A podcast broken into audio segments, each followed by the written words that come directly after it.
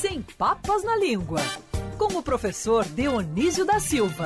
Oferecimento da editora Almedina, com os livros de Dionísio da Silva nas principais livrarias ou em www.almedina.com.br. Ele é craque. Fala, prof. Bom dia, professor. Bom dia. Queridos Agatha Meirelles e equipe da Band News e, sobretudo, ouvintes, nós temos que falar de craque.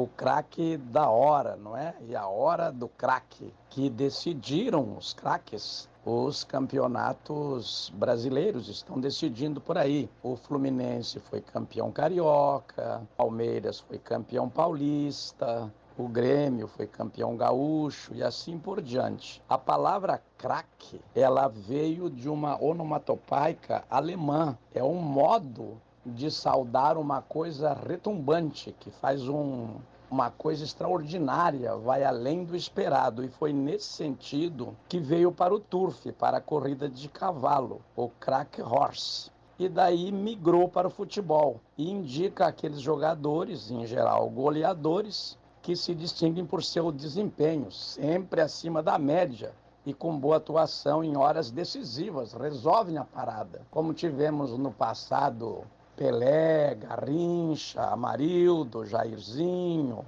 Gerson, Rivelino, e aqueles que, mesmo sendo craques extraordinários, não ganharam Copa nenhuma, como foi o caso do Zico e do Sócrates e do Falcão. E nós temos até craques com o mesmo nome, tivemos, né? Como os dois Ronaldo. Tivemos que chamar um de Ronaldinho Gaúcho e outro de Ronaldo Fenômeno. Mas e agora o craque da hora? Por que nós dizemos da hora? Alguma coisa é da hora. Assim como dizemos que alguém é craque no jornalismo, craque na literatura, craque na engenharia, e não nos lembramos mais que veio lá da corrida de cavalo, nós dizemos também da hora.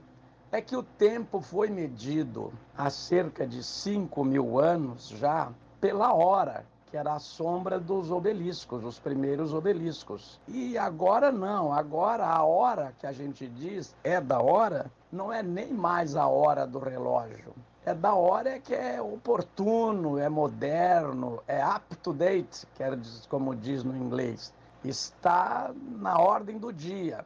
São, são palavras sinônimas, tem que ter grande intuição, além do, da base, do saber da, das letras, não é? A gente tem que recorrer à intuição.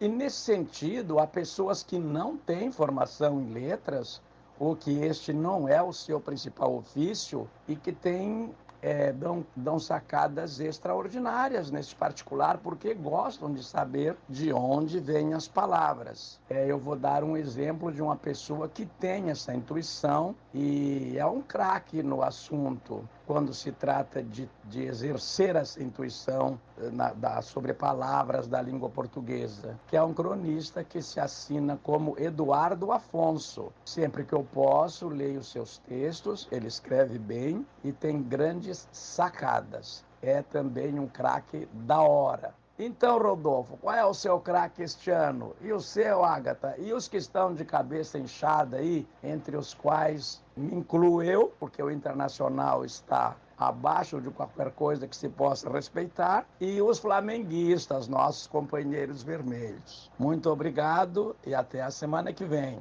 Tchau, tchau.